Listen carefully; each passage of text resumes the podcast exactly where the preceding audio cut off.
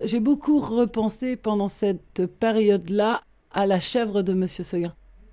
Il y avait quelque chose chez moi de l'ordre de la liberté, de la curiosité. Euh, à vouloir explorer, voir, poser des questions euh, et qu'il euh, y avait euh, une remise à ma place en tant que femme en si tu veux avoir une sexualité épanouie, tiens, prends ça dans ta gueule, tu vas te subir un peu des viols, ça va te remettre à ta place.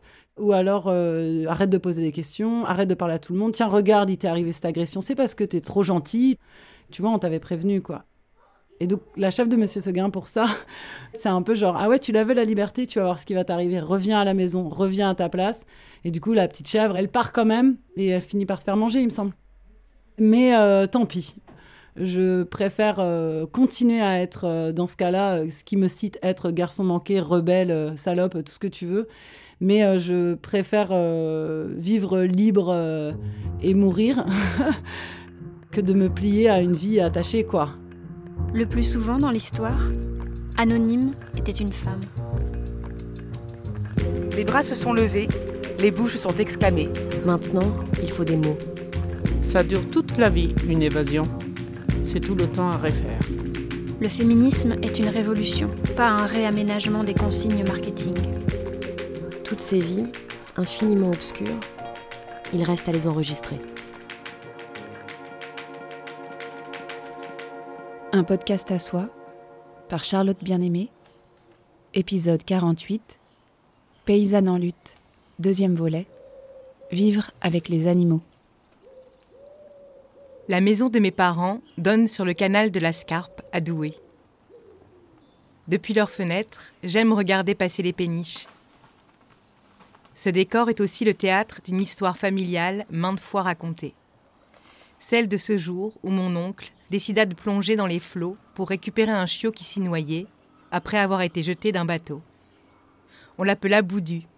Pendant dix ans, il fit partie de ma famille, de mon enfance. Il était petit, nerveux, affectueux et drôle. Il se baladait à sa guise, dans les rues de la ville, d'une maison à l'autre, rentrant pour quelques caresses. Je me souviens parfaitement du jour où il se fit écraser par une voiture, de la tristesse sur les visages de mes parents lors de l'annonce.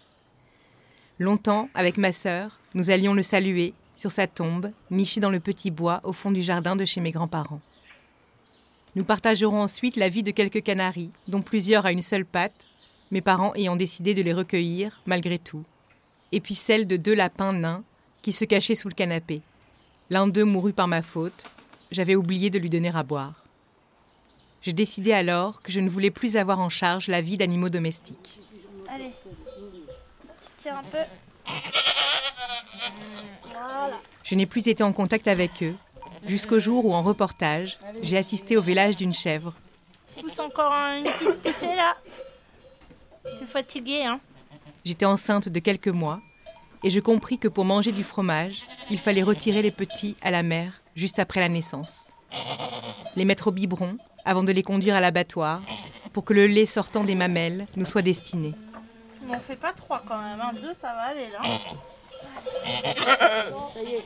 Ouais Petite femelle Elle est belle Comment avais-je pu l'ignorer aussi longtemps Le cri déchirant de cette chèvre à qui on enlève les petits m'a bouleversée. Vous allez lui enlever tout de suite Oui. Pourtant, cela ne m'a pas empêché de continuer à manger du fromage ni de la viande. Je crois que j'ai décidé d'oublier ce souvenir. Quel rapport entretenons-nous avec les animaux? Pourquoi décidons-nous de les manger ou pas? En quoi toutes ces questions s'articulent avec le féminisme? C'est tout l'objet de ce deuxième épisode consacré aux luttes paysannes. J'ai rencontré deux femmes qui se connaissent. Toutes les deux sont paysannes et féministes.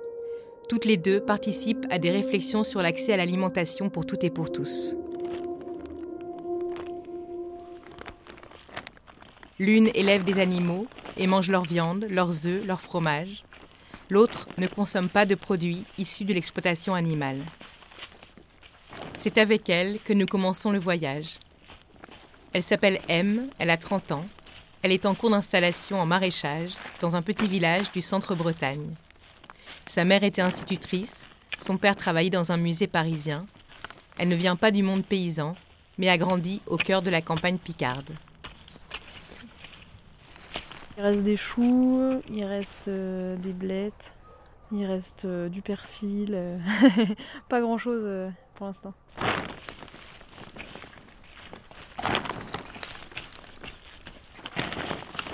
La nature et l'enfance, pour moi, ça coïncide complètement. Chez ma mère, on était dans un hameau de 4 ou 5 maisons. On n'avait pas de voisins. Tout était loin. Il y avait une, une sensation de, à la fois d'isolement et à la fois de liberté. Enfin, c'était un entre-deux, quoi.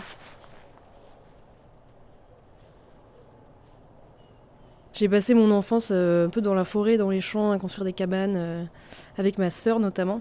Et je crois que je préférais encore plus euh, monter aux arbres. J'avais mon arbre, tous les jours après l'école, il fallait absolument que je grimpe dans mon arbre. Parvenir moi-même physiquement, toute seule, en haut de quelque chose. Et aussi de prendre de la hauteur en fait, de me sentir un peu libre dans la nature, avec le vent, avec l'arbre. Il y avait aussi une part de danger. Repousser un peu mes peurs et de voir qu'en haut de cet arbre, c'était à la fois extrêmement rassurant parce que c'était toujours le même arbre et en même temps je voyais toute l'évolution des saisons euh, en fonction des feuilles de l'arbre, de la météo, de tout ça et j'aimais beaucoup cet arbre. Il me semble que c'était un frêne. Ça a aussi contribué à forger un caractère assez euh, solitaire. Enfin, ça m'a appris à être bien avec moi-même. Et c'est d'ailleurs euh, les moments où je me sens le plus en sécurité, euh, généralement, c'est quand je suis seule, quoi. J'ai l'impression de rien avoir à prouver, quoi. Je peux librement être moi-même. Tu sais pas où j'ai mis le râteau? Ah, ils sont au refuge? Super. En primaire, je faisais du foot, où je faisais des trucs très physiques à la récré, je me souviens. Et après, j'arrive en sixième, et là, le monde a basculé. Enfin, j'avais plus le droit de courir et de jouer au foot et de jouer au loup ou de jouer à cache-cache ou je ne sais quels autres jeux on avait. Et en fait, il y avait juste des groupes de filles qui parlaient. euh, il fallait rester statique et ça m'avait vraiment euh, choqué. Et en plus de ça, euh, il y a des garçons qui faisaient des commentaires sur euh, le fait que j'avais trop de cheveux et que euh, je m'habillais pas comme il fallait. Et du coup, j'avais beaucoup de remarques là-dessus. Et, euh, et puis, je faisais tout pour un peu cacher que j'étais une fille. Un peu, enfin, il y avait un peu ce truc-là de à la fois je voulais euh, séduire et à la fois j'étais hyper euh, complexée de, ma taille, de, de tout et n'importe quoi. C'était un rapport à moi-même, à mon corps et tout qui était assez malsain, quoi. La campagne pour moi euh, autour de la maison, c'était totalement un refuge euh, après l'école où juste euh, j'allais dehors et j'oubliais tout et il n'y a pas de genre quand t'es en train de monter à ton arbre, genre on s'en fout totalement quoi. C'était quand même assez libérateur. J'ai toujours été très très sensible aux autres vies, enfin que ce soit les vies animales ou végétales. Enfin, je pense qu'il y avait aussi une espèce d'éducation à qu'est-ce qu'il y a derrière la viande, qu'est-ce qu'il y a derrière les œufs, qu'est-ce qu'il y a derrière le poisson. Et en fait, ma mère, elle a un espèce de principe autour de la souffrance, en fait, de d'essayer de pas faire souffrir ou de faire souffrir au minimum. Et en fait, elle nous a toujours dit que les animaux, euh, ils souffrent quand on les tue, euh, quand on les élève dans certaines conditions, ils souffrent plus que dans d'autres, évidemment. Et qu'en plus, on n'a pas du tout besoin de ça pour euh, vivre, donc autant s'en passer, quoi. J'ai toujours été végétarienne. Ton père? C'est un peu compliqué. Notamment, c'est mon père qui me forçait à manger de la viande. En mode, euh, si tu finis pas ta saucisse, tu sors pas de table, quoi. À la fois, c'était pour faire chier ma mère, parce qu'il avait l'impression que euh, on faisait tout comme notre mère et qu'elle nous dirigeait euh, totalement. Et puis de tradition. Alors là, c'était la tradition, l'anti-saucisse. Enfin, en fait, la France. Il faut respecter la gastronomie française. C'était atroce. Et du coup, ma sœur et moi, on était euh, toutes les deux là-dedans, parce que ma sœur est végétarienne aussi. Ils avaient une espèce de guerre ouverte, euh, très violente même, euh, qui passait par nous. On a été totalement instrumentalisés dans l'histoire. Ils étaient au lance-pierre et nous, on était les cailloux.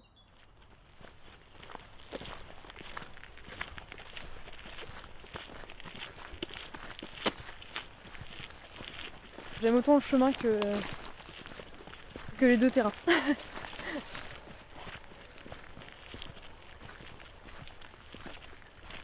Il y a un peu de pente, du coup on a essayé de faire les petites cabanes et la serre euh, sur le- le- les espaces à plat. Et le reste, euh, c'est mon expérimentation en maraîchage dans la pente, quoi. C'est une expérimentation euh, pas la plus facile. Et là, on a tout bâché pour protéger le sol pour l'hiver.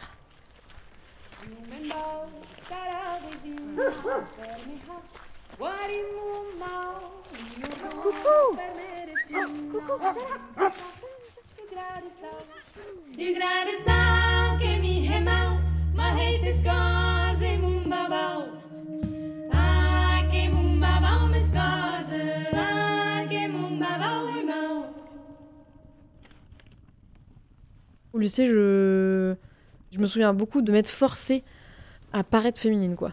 Jupe, collant, euh, talons. euh, C'était une obligation. Enfin, je l'ai jamais vécu comme un truc fun. euh. J'avais beaucoup d'acné. Je pouvais pas sortir sans fond de teint, mascara, eyeliner, tout ça, tout ça. En fait, j'avais honte de moi, mais très très fort, quoi. Et du coup, euh, bah, c'était pas hyper attirant pour les mecs, et en même temps, bah, moi, je les trouvais débiles, donc euh, j'avais pas envie euh, de les attirer. Enfin, c'est un peu un entre-deux de t'as envie de les attirer, et en même temps, tu les méprises, donc t'as pas envie qu'ils s'approchent, quoi.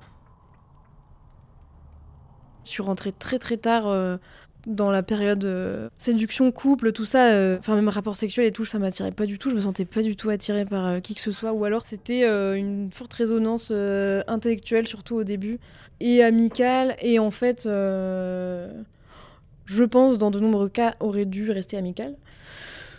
Mais je me suis complètement forcée à comment dire pour ma première fois c'était de l'auto enfin je me suis complètement forcée quoi il y avait un espèce de truc d'horloge de en fait ça va pas t'as 20 ans quoi genre euh, eh oh fais quelque chose tout s'est fait très vite j'ai eu très mal euh, c'était horrible sur le moment je crois que j'étais soulagée mais avec le recul je me dis mais wow, j'aurais bien aimé euh, ne pas m'infliger ça quoi mais Enfin, je me suis beaucoup, beaucoup forcée dans mes relations aux hommes par la suite, quoi. Le déclic, c'est arrivé seulement en master. Une amie, en fait, qui m'a totalement euh, conduite sur le chemin de la décomplexion. Elle était très extravertie, très décomplexée euh, physiquement, sexuellement, euh, tout, quoi. Et puis pareil, elle s'épilait pas. Alors pour moi, ce qui était impensable. Et du coup, je me suis détachée des talons, je me suis détachée du maquillage petit à petit. Et puis c'est aussi l'époque où j'ai découvert le monde de la teuf. C'est les fêtes euh, du coup en extérieur, donc ça faut y aller euh, en bottes et en kawaii et euh, en bonnet. Enfin, si c'est en hiver quoi, mais et en fait il faut être préparé aux intempéries, il faut être confort quoi. Il faut pas être habillé pour séduire ou je ne sais quoi. Enfin ça, n'a plus aucun sens. Moi qui sortais des boîtes parisiennes où j'ai eu des expériences assez traumatisantes de main au cul, puis ce truc de de danse qui est très codifié. T'as l'impression de rentrer dans son rôle plus que jamais, quoi. J'arrivais pas à danser avant, c'était impossible. Et là, je me retrouve en teuf et en fait, euh, oh, c'était une révélation mais totale pour moi de juste de danser, euh, de, de faire tout ce que tu veux. Et je me suis découvert un- une danse euh, qui sort de moi-même et qui est pour moi-même et et ça, ça m'a vraiment libérée, enfin fait, sauter beaucoup de verrous par rapport au corps.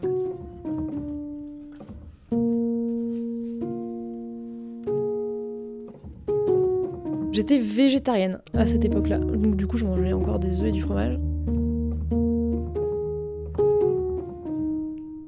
Au bout d'un moment, je me suis dit bon, ok, j'adore le fromage, mais euh, mes convictions, on va dire. euh, Enfin, moi, c'était pas tant politique au début, euh, le fait d'être vegan, c'était plus émotionnel, quoi.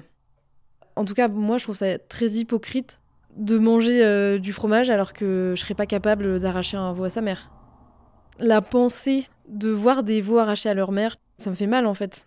Ça crée des empreintes tellement fortes dans mon esprit, dans mon cœur, dans. Je sais pas, que après, je peux plus. C'est trop fort et ça crée vraiment un, truc de dégoût euh, assez profond. euh. Pour moi, il y a une énorme violence euh, qui se dégage de ça, de voir des, des milliers de poissons qui se déversent sur un pont de bateau et juste qui sont laissés là à fritiller jusqu'à la mort. Moi, je, je peux pas. Enfin, c'est des vies sacrifiées, quoi. Pour moi, ça ne fait pas sens. L'appropriation aussi du corps des animaux où en fait, ils n'ont pas d'existence pour eux. Et ils- ont une existence pour servir, du coup, l'espèce humaine, quoi.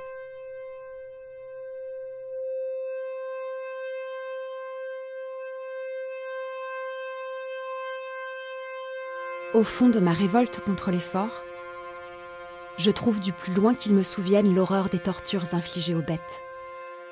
Depuis la grenouille que les paysans coupent en deux, laissant se traîner au soleil la moitié supérieure, les yeux horriblement sortis, les bras tremblants, cherchant à s'enfouir sous la terre, jusqu'à l'oie dont on cloue les pattes, jusqu'au cheval qu'on fait épuiser par les sangsues ou fouiller par les cornes des taureaux.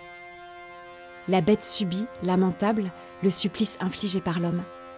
Et plus l'homme est féroce envers la bête, plus il est rampant devant les hommes qui le dominent.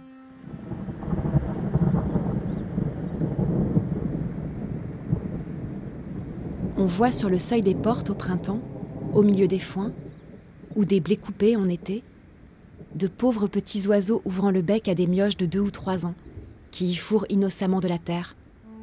Ils suspendent l'oiselet par une patte pour le faire voler, regardent s'agiter ses petites ailes sans plumes. D'autres fois, ce sont de jeunes chiens, de jeunes chats que l'enfant traîne comme des voitures sur les cailloux ou dans les ruisseaux. Quand la bête mord, le père l'écrase sous son sabot. Tout cela se fait sans y songer. Le labeur écrase les parents, le sort les tient comme l'enfant tient la bête. Les êtres, d'un bout à l'autre du globe, gémissent dans l'engrenage. Partout le fort étrangle le faible. Mémoire, Louise Michel. Comme Louise Michel, en France, plusieurs féministes engagées dans les luttes socialistes et anarchistes ont défendu la cause animale. En Angleterre aussi, de nombreuses suffragettes se sont impliquées dans les mouvements contre la vivisection. Aujourd'hui encore, selon Emily Gardner, autrice du livre Women and the Animal Rights Movement, entre 68 à 80% des activistes en faveur de la cause animale sont des femmes. Pour la sociologue spécialiste du genre et des alternatives écoféministes, Constance Rimlinger, autrice d'un livre à paraître Féministe des champs, cela peut s'expliquer par les mécaniques de la socialisation genrée. Les filles étant très tôt encouragées à développer davantage l'empathie et les capacités à prendre soin. Beaucoup de femmes relient aussi leur propre oppression à celle que subissent les animaux. Domination masculine et domination spéciste s'articulent et se renforcent, notamment autour de l'appropriation des corps, comme l'explique Carol G. Adams dans son livre Politique sexuelle de la viande, dont m'a parlé Constance Rimlinger. Elle s'appuie sur un gros corpus de représentation, un corpus iconographique ou même des, des publicités, des slogans, etc pour montrer comment euh, les représentations des femmes et des animaux peuvent être mises en parallèle, notamment le fait que euh, les animaux ont pu être féminisés ou les femmes animalisées. Elle montre par exemple euh, toutes les publicités ou toutes les représentations féminines qui vont réifier les femmes et juste montrer certaines parties de leur corps comme si c'était des bouts de viande typiquement. Voilà, le parallèle est fait. Mais ça se trouve aussi dans des répliques de manière plus banale qui vendent de la nourriture. On peut même penser à différentes marques de viande qui euh, axent leur publicité sur la virilité, par exemple, que procurerait la viande rouge. Ça peut tourner aussi beaucoup autour de la sexualité. Alors là, pour le coup, c'est quand les animalistes euh, peuvent se montrer aussi euh, sexistes. C'est les fameuses campagnes de PETA qui avaient choqué parce que c'était des campagnes enfin contre la maltraitance animale, mais qui se sont appuyées finalement sur des stéréotypes genrés ou sur une hyper-érotisation du corps féminin. Et notamment, il y avait eu un partenariat avec euh, Pamela Anderson.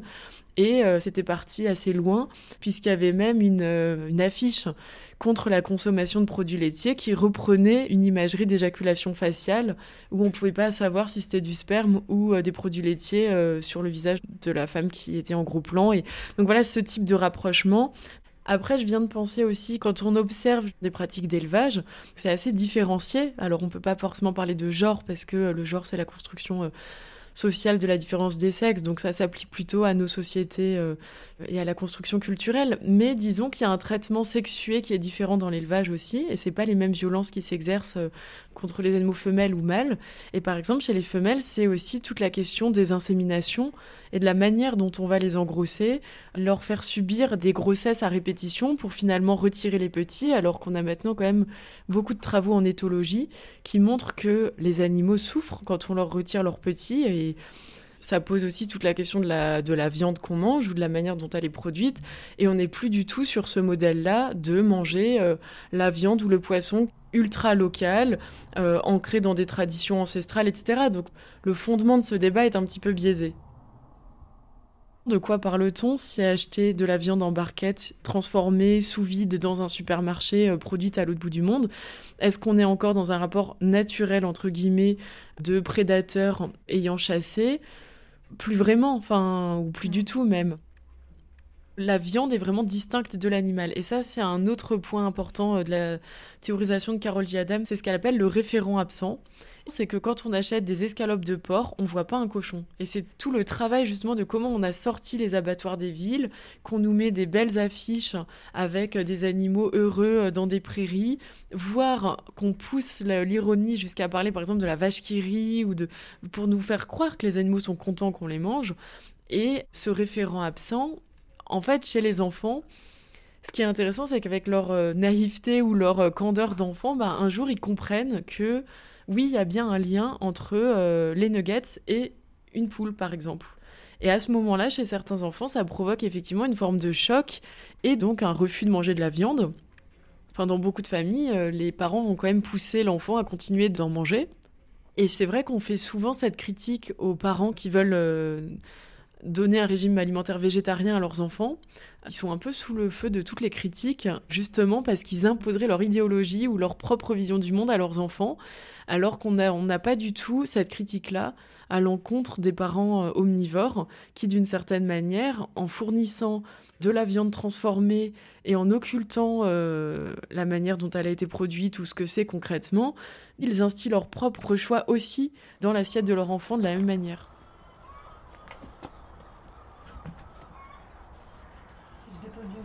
Dans la salle là bah, Juste là, on bien. On pose les œufs là, on les trie, on enlève tous les sales, et puis après on les stocke. On enlève tous les cassés. Nous les cassés on les donne aux cochons. Et euh, tu vois par exemple celui-là il est, il est déformé, hop Lucie est installée en poule pondeuse biologique tout près de Rennes. Tu vois là, on l'entend, il est cassé. On entend là. Là, en ce moment, elles pondent que des M. Il y a un petit peu de L et un petit peu de S. On les passe à la calibreuse. Jusqu'à 14 ans, elle grandit dans une ferme paysanne auprès de ses parents. Ils sont éleveurs d'une race de vaches menacée, la pinoire bretonne, dont ils transforment même la viande avant de la vendre sur leur exploitation. Les parents de Lucie élevaient aussi de nombreux animaux pour leur propre consommation des poules, des cochons, des lapins, tout en partageant leur quotidien avec des chiens, des chats, des chevaux et des ânes. J'ai grandi euh, au milieu de ces animaux. Enfin, ils m'ont vraiment élevé. Moi, j'allais à l'école, je revenais et je continuais ma vie avec mes animaux, les chiens, les lapins, les trucs, et je me racontais des histoires avec eux. J'avais l'impression qu'on s'accompagnait dans nos vies. Ils faisaient partie de la famille. Je voyais les animaux comme euh, des euh, petits-enfants euh, et des petites filles qui n'étaient pas perçus et aimés à leur juste valeur. Sachant qu'on les mangeait et que ça ne me faisait pas de problème par contre. Je trouvais que tuer un animal pour le manger, c'était juste. On égorgeait les poules, je les voyais le sang, on les, on les déplumait. je ne me souviens pas d'avoir trouvé ça injuste ce que je trouvais injuste, c'était euh, quand les humains adultes euh, parlaient des animaux, disaient euh, les chiantes, le machin, alors que moi j'étais ah non non, ça n'est pas ça cet animal. J'ai transféré mes émotions de petite fille sur les animaux. C'est plus facile de dire oh le cheval ou oh le chien, il s'est fait abandonner, il est triste ou il a subi une violence. Ça m'a permis de mettre des mots sur des choses que je ressentais de tabou non dites.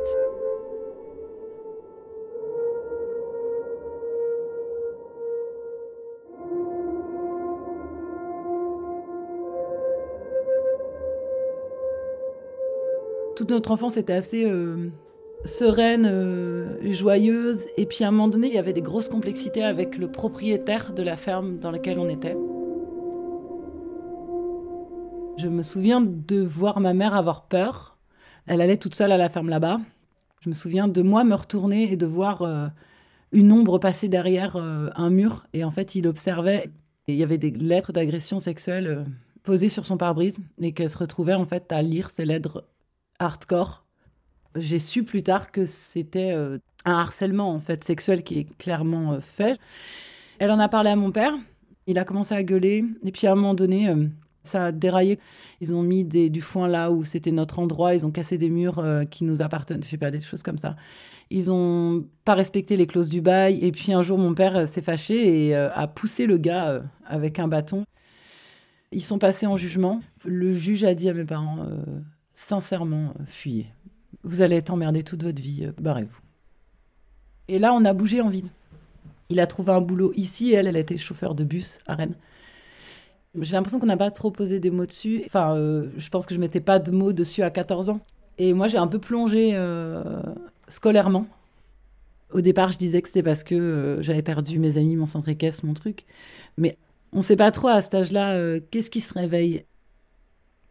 C'est au même moment aussi que j'ai eu, j'ai eu mon viol. Donc, sans mots, bah, ça explose. On te met dans une école en, classe technologique avec vraiment des, une option cheval et une option rugby. Donc les gars étaient au rugby et les filles au cheval, évidemment. C'était que des enfants euh, qui étaient là parce qu'ils avaient un contexte personnel ou familial ou scolaire complexe. C'est l'école de comment tu te démerdes avec des gens cassés.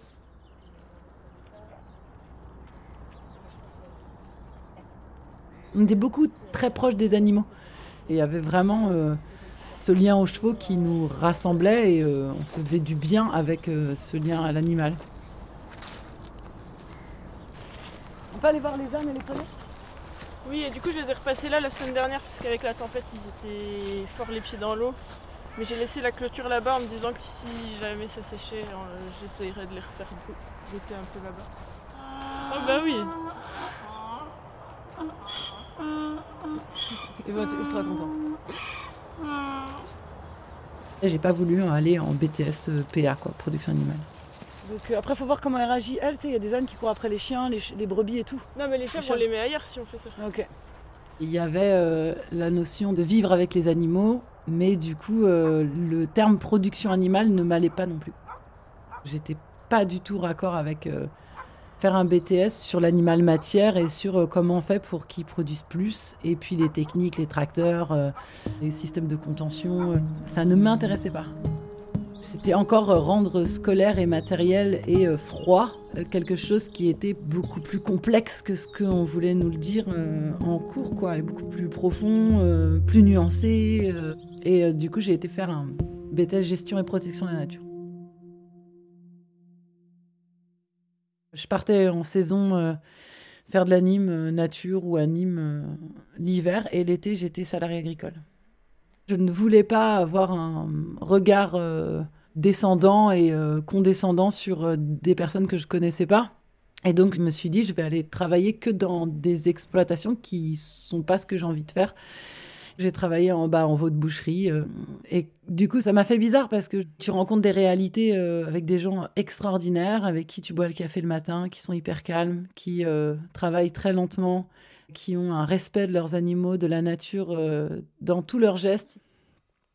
Il peut y avoir quelqu'un qui est avec un système de permaculture bio avec des grandes valeurs, mais taré dans sa façon de gérer ses salariés et harceleur ou mauvais avec ses stagiaires et, violent, comme euh, il peut y avoir quelqu'un qui a une ferme industrielle euh, avec euh, je sais pas combien de cochons ou de veaux et qui est humainement en tant que patron extraordinaire.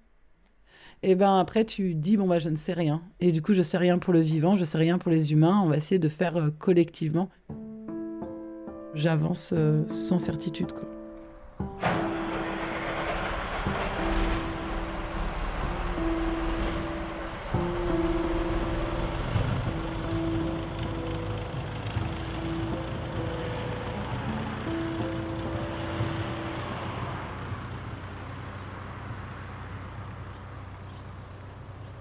Il y a eu des harcèlements aussi euh, et agressions en fait euh, dans le cadre de mon travail en tant que salarié agricole.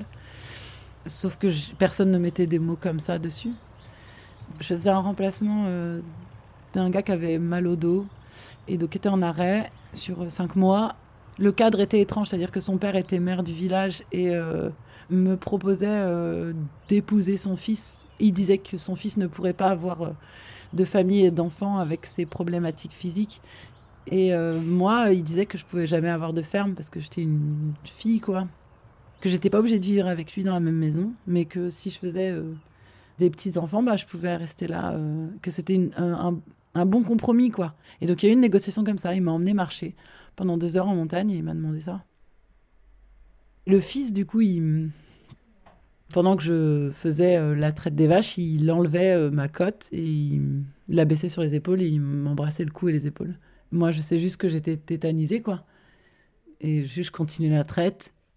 Et puis, du coup, j'en ai parlé après à, mon- le mec de l'époque et puis il m'a dit euh, que ça lui tenait pas trop, quoi. C'était un peu de ma faute parce que j'étais euh, vraiment vachement sympa avec tout le monde et que je rigolais beaucoup. Là, ça te fout une deuxième rafle parce que la première personne à qui tu te confies, elle conforte euh, le fait que c'est de ma faute. Et là, j'ai appelé ma mère, ma mère syndicaliste. Oh, que je l'aime tellement. Elle m'a dit, bah voilà, en fait, tu fais une lettre euh, factuelle, formelle, avec marqué, vous avez fait ça, ça, ça, ça, je pars et je veux une indemnisation de ça et je truc, sinon je vous envoie là, là, là, et tu te casses. Elle était euh, carrée, quoi.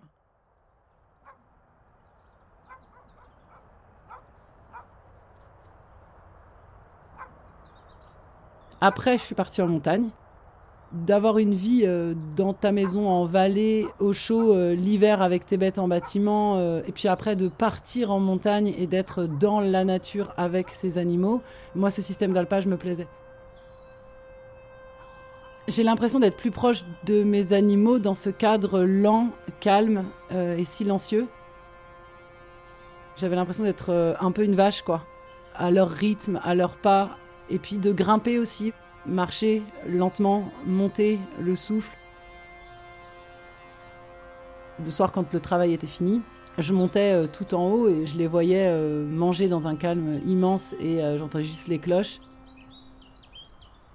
Je me souviens que c'était vraiment des temps d'amour profond de l'immensité de l'univers ou des animaux et de cette vie qui continue hors humain.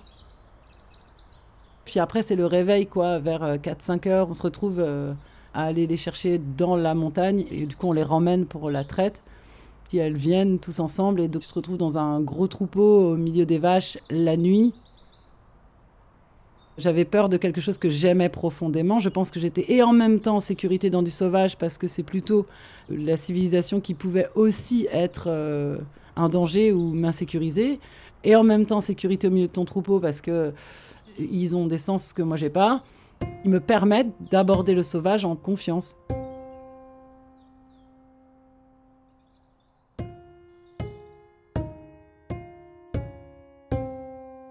J'entendis derrière moi le mugissement d'une vache et l'aboiement excité de lynx. Je me retournai surprise et je vis le taillis s'ouvrir et en sortir une vache vivante et mugissante, suivie du chien, au comble de l'excitation. Elle vint aussitôt vers moi en mugissant de détresse. La pauvre bête n'avait pas été traite depuis deux jours, et son beuglement était déjà enroué et rauque. J'essayai immédiatement de la soulager. La vache se laissa faire avec patience. Elle avait compris que je ne cherchais qu'à l'aider. Le lait un peu jaune gicla à terre, et Lynx se mit à le lécher. La vache avait beaucoup de lait, et mes mains me faisaient mal à force de répéter ce geste auquel je n'étais pas habituée. Bientôt l'animal donna des signes de soulagement. Elle pencha la tête et approcha son grand museau du nez roux de lynx. L'examen réciproque dut être concluant, car les deux bêtes parurent satisfaites et calmées. C'est ainsi que je me retrouvais sur un pré inconnu, au milieu de la forêt, propriétaire d'une vache. Je ne sais pas si c'est vrai, mais plus tard j'eus souvent l'impression que Lynx savait très bien s'y prendre avec les vaches. Il gambadait à mes côtés, regardait la vache, buvait de l'eau dans le bac et fouillait un peu dans les buissons.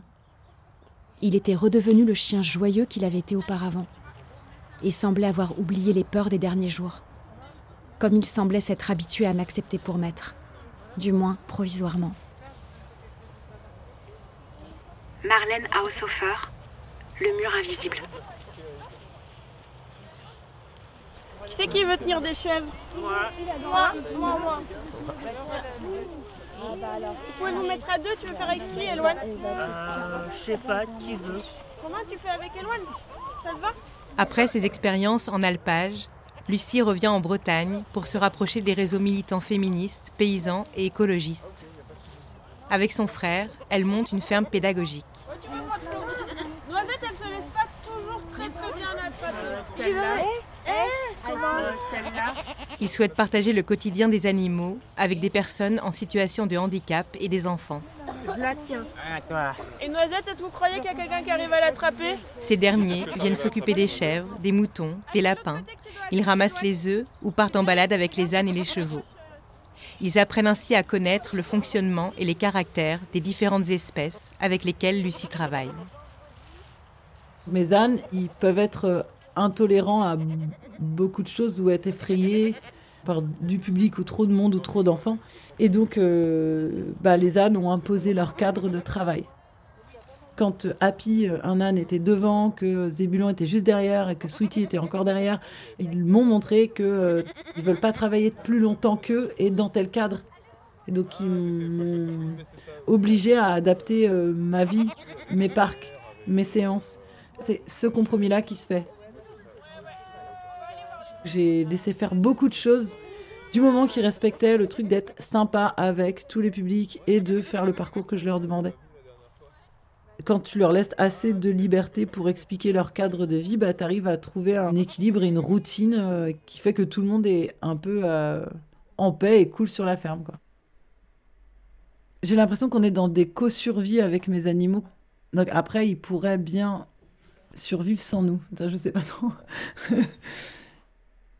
Sur une échelle euh, de 1 à 100, j'en sais rien si euh, 100 c'est le contrôle total de l'animal. J'ai l'impression que la paysannerie, on peut pas se permettre d'être euh, en dessous euh, 50, de 0 à 50, parce que ça voudrait dire que ce serait l'animal qui déciderait. Et si on commence à laisser le choix aux loups, euh, aux poules, aux araignées, aux rats, de dire bah, je ne peux pas vous toucher, donc vous pouvez nous envahir, euh, eux, ils le font allègrement et ils nous bouffent. hein. Moi, je les vois, les animaux vivre ensemble, euh, les poules, elles se vident le corps dès qu'il y a un bobo, il n'y a pas de pitié, quoi.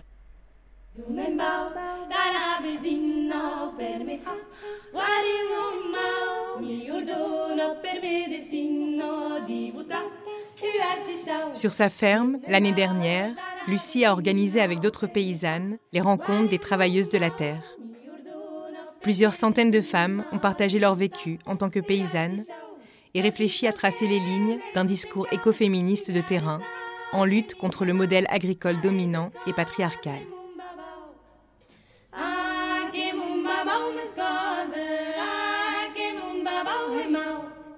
Pour elle, seule une agriculture paysanne est à même de répondre aux enjeux sociaux, environnementaux et alimentaires.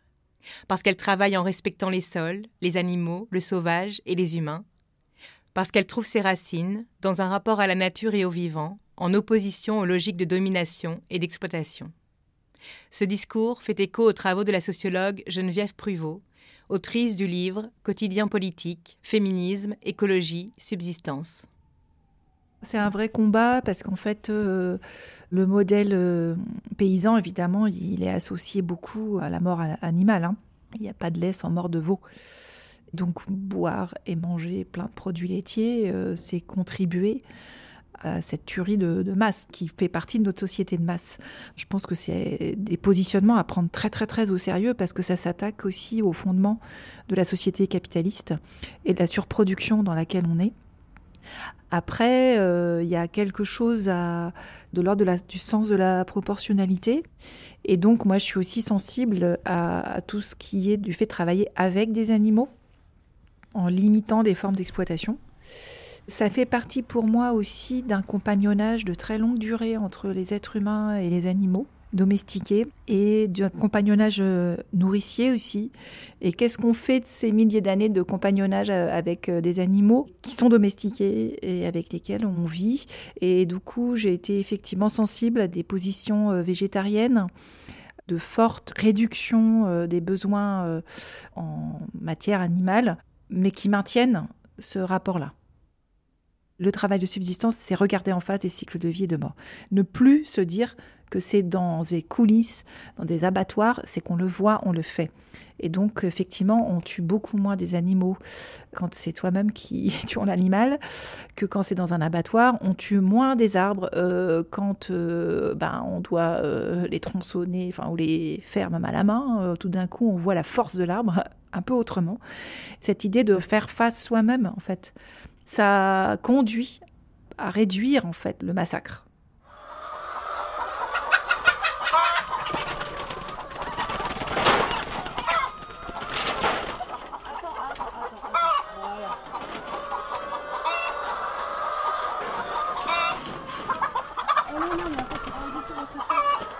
Je pensais pas que j'allais m'attacher à un oiseau.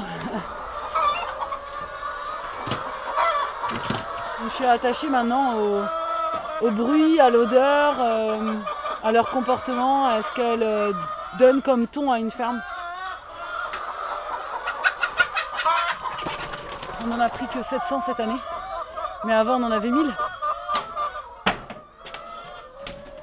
On se nourrit, c'est là où est toute la difficulté, c'est que à comprendre on se nourrit aussi des animaux qu'on a élevés. Et donc il y a des vaches qu'on aime très fort et qu'on n'a pas envie de manger, et puis il y en a d'autres, euh, ils naissent et on sait qu'on va les manger et on les mange. Et on est plutôt même heureux de les manger. J'aime bien les voir le matin, euh, leur ouvrir et les voir dans les champs. Il y a quelque chose d'apaisant dans le poulailler aussi. Euh, ça me fait du bien de d'aller ici quoi. C'est plutôt très fort, quoi, de manger euh, les animaux que tu as élevés, de les voir grandir et, qu'ils te nourrissent. C'est assez euh, puissant euh, dans le rapport qu'on a avec nos animaux, on les connaît. Ça me fait un ancrage à des millénaires de vie sur Terre, ça me fait un ancrage à ma propre mort aussi, à la rapidité de notre vie sur Terre, à la fragilité de la vie, très clairement, de voir la mort tous les jours de voir des petits naître, de voir à quel point ça tire un fil en fait aussi, euh, qu'on peut mourir vraiment en un quart de seconde nous-mêmes aussi quoi. Mais même de se chauffer avec le bois euh, de sa ferme, enfin, c'est un peu bizarre, mais t'es avec des chênes pendant euh, toute une vie, comme Pony, c'est encore pire avec les chênes qu'avec les animaux, c'est un truc où des fois quand il meurt au bout de je sais pas quel âge, tu sais qu'il a vu tes parents, tes grands-parents, tes arrière-grands-parents, et du coup il a traversé, genre, je sais pas, trois, quatre générations, c'est assez incroyable. Nous, nos animaux d'élevage, on les emmène à l'abattoir. On ne peut pas vendre de la viande euh, pour le moment qui a été tuée par nous-mêmes euh, pour des questions euh, sanitaires et aussi de contrôle de la hum, bientraitance animale lors de la mort. Et les animaux qu'on mange, nous, pour nos familles, on les tue nous-mêmes. Je me suis rendu compte que depuis que j'étais petite, c'était mon père qui mettait à mort les animaux et ensuite mon frère. Et qu'à chaque fois qu'il y avait un animal qui était un peu en souffrance sur la ferme, je l'appelais en mode Ah, vite, viens, il faut le mettre à mort parce que là, il souffre trop. Et que les femmes, elles étaient ok responsables de tuer la volaille et, euh, euh, les lapins, quoi. Mais euh, que les gros animaux, c'est plutôt les mecs et que euh, la manière dont ils étaient tués, il y avait quelque chose de qui était violente pour moi dans euh, des gros coups de masse foutus dans la tête de cochon, soulevés ensuite euh, et égorgés et appliquer des manières de tuer dégueulasses, mais comme s'ils étaient à côté de ce qu'ils ressentaient quoi. J'ai trouvé qu'il y avait quelque chose qui clochait. je me disais mais si c'est les femmes qui mettent à mort, qu'est-ce qui se passe?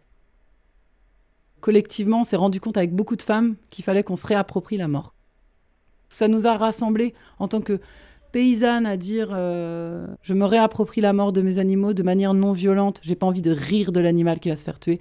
J'ai pas envie de le mettre dans un truc indus. J'ai pas envie que cette mort-là soit bâclée de violence et de rire et de. J'ai envie de la choyer.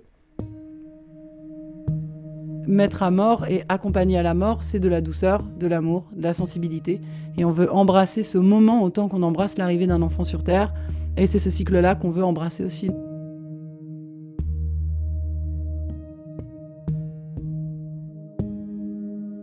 Des deux côtés du léguer noir, les rangs de peupliers minces jettent au ciel leurs mâts droits. De ci, de là, un frêne. Tulle vert qui tremble dans les souffles. La surface tranquille de l'eau. Miroir clair qui renvoie l'image. Mouton d'un blanc exquis dans le ciel bleu et arc de triomphe des grands arbres face à face de l'abîme et de l'espace. Une feuille rousse tombe de l'espace. Une feuille rousse sort de l'abîme, à la même vitesse, lente, de biais, toutes deux de même taille, même couleur.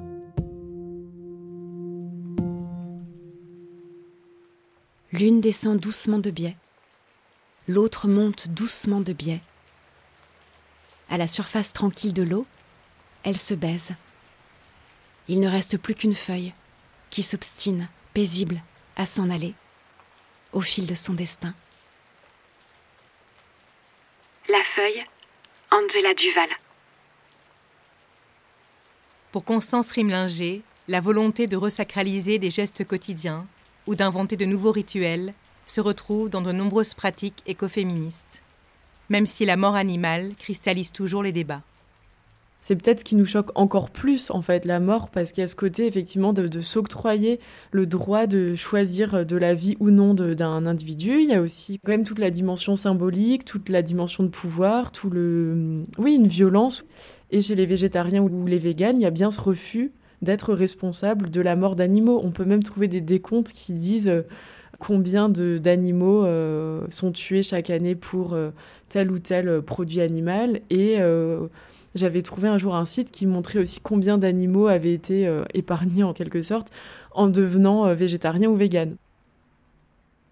Ça fait partie de l'élevage de savoir qu'on élève des animaux, donc même si on, peut y mettre autant de bientraitance euh, qu'on le souhaite. On peut tout mettre en œuvre pour que les animaux aient une vie euh, qui soit euh, correcte. N'empêche que la finalité, ça va être une mise à mort. Et bien souvent très prématurée par rapport à l'espérance de vie de l'espèce en question, puisque il y a quand même toute une dimension de rentabilité et de productivité dans l'élevage. Par exemple, les poules. C'est comme chez les humaines, la fertilité décroît aussi avec le temps et les poules en réalité ne pondent pas tous les jours. Leur période de poule pondeuse s'arrête assez vite par rapport à leur espérance de vie, peut-être au bout de 3-4 ans, alors qu'une poule peut en vivre 10. C'est vraiment une question importante. Mais c'est pas la seule, parce que la mort, c'est un peu en bout de course.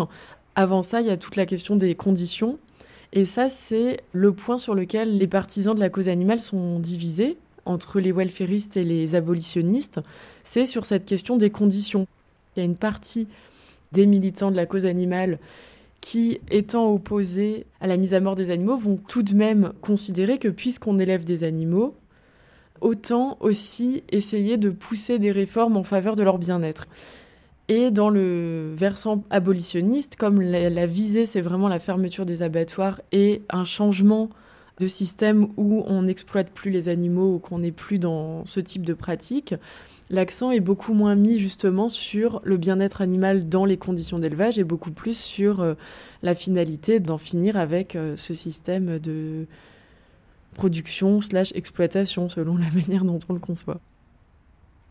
Même les termes welfaristes ou abolitionnistes, moi, ça me fait directement penser aussi au débat qui divise les féministes sur la prostitution, notamment. Il y a une partie des féministes qui vont considérer que c'est de l'exploitation, une dégradation, et qu'il faut en finir avec le travail du sexe. Et en face, on a euh, des féministes qui vont euh, au contraire considérer que le travail du sexe existe, et donc dans une approche beaucoup plus qui passe par euh, reconnaître les difficultés et une recherche de, mieux-être en fait et de moins de enfin moins de stigmatisation ou de privation par exemple de certains droits sociaux.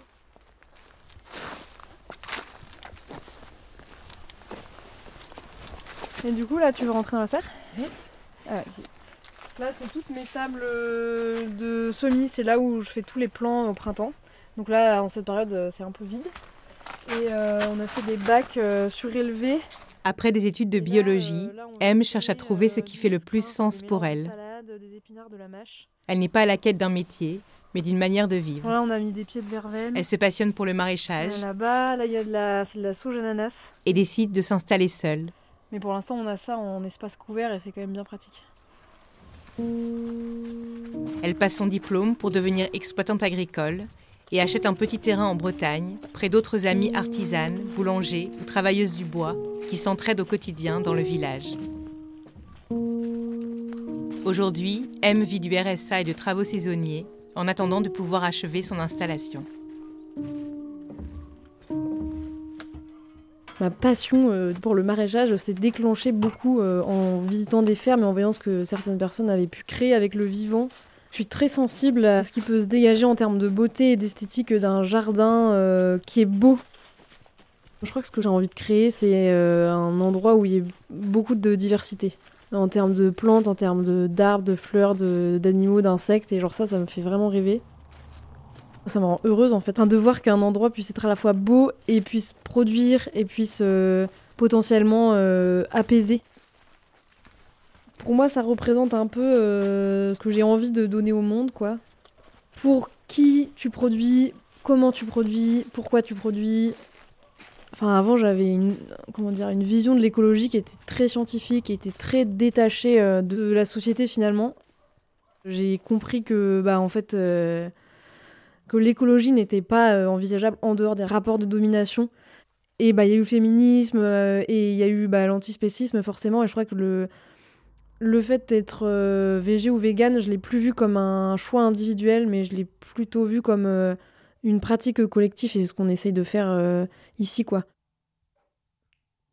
On est en train de monter une cantine vegan et c'est un peu dans l'idée de montrer que on peut se nourrir euh, pour euh, quasiment rien. Euh, que ce soit concret, que ce soit accessible et que ce soit. Ouais, c'est ça, que ce soit une pratique qui soit partagée, quoi. Et que ce soit pas à chacun, grâce à son porte-monnaie, il peut se permettre d'aller acheter et d'être en bonne santé parce qu'il a l'argent pour. De dire que tout le monde devrait aller au marché et se nourrir à la Biocop, je trouve ça ignorer tous les mécanismes sociaux qui font que une grande partie de la population n'a pas le choix, quoi.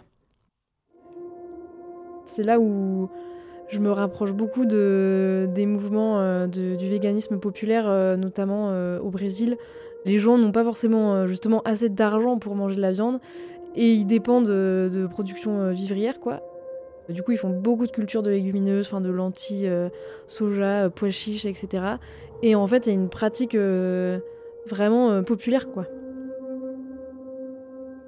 Dans une récente anthologie, La pensée féministe décoloniale, la chercheuse brésilienne Martina Davidson explique que l'antispécisme doit aussi aborder la question des terres, de la souveraineté alimentaire et de la lutte contre l'agrobusiness qui chasse les peuples indigènes au profit de l'élevage bovin.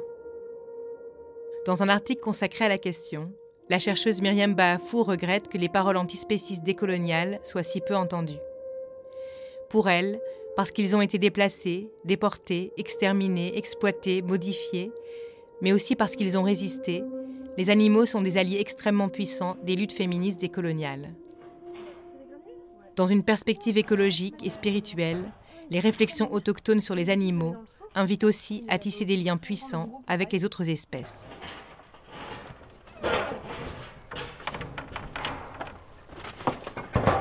Ce que souhaite aussi développer M au sein du refuge pour animaux, construit par sa compagne et ses amis sur une partie de son terrain. Du coup, Alice adore manger. Enfin, en soi, elles en ont pas trop besoin, c'est juste euh, un peu en mode. Euh, c'est un peu le dessert, quoi, pour elles. En deux mois chez nous, elles ont euh, changé leur, leur façon d'être complètement. Je sais pas si on peut concrètement parler de bonheur. Elles sont beaucoup moins craintives, elles mangent dans nos mains, elles sont plus paniquées au chaque, à chaque moindre geste et euh, bah, elles ont de l'espace. Et elles sont libres de faire ce qu'elles veulent quand elles veulent. Elles n'ont pas de portée à faire. Euh, si elles veulent pas venir nous voir, elles viennent pas nous voir. C'est leur vie qu'elles mènent euh, elles-mêmes du coup. Personne qui la dirige. Et puis ces animaux, ils ont été sauvés de l'abattoir. C'est pas beaucoup, quatre certes, mais c'est déjà un début.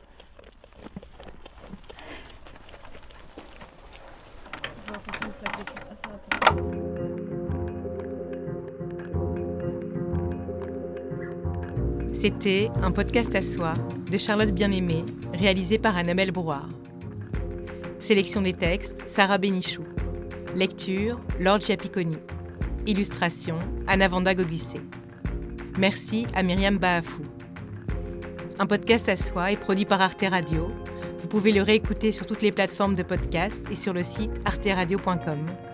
Et si l'envie vous en dit, vous pouvez prolonger l'écoute par la lecture d'un livre à soi en coédition avec les éditions Arte et Stock. Écrivez-nous à l'adresse un podcast tartefrance.fr, sur le Facebook d'Arte Radio, l'Instagram Charlotte Bien-Aimée ou le Twitter un. Vive la radio, vive les podcasts, vive la révolution féministe.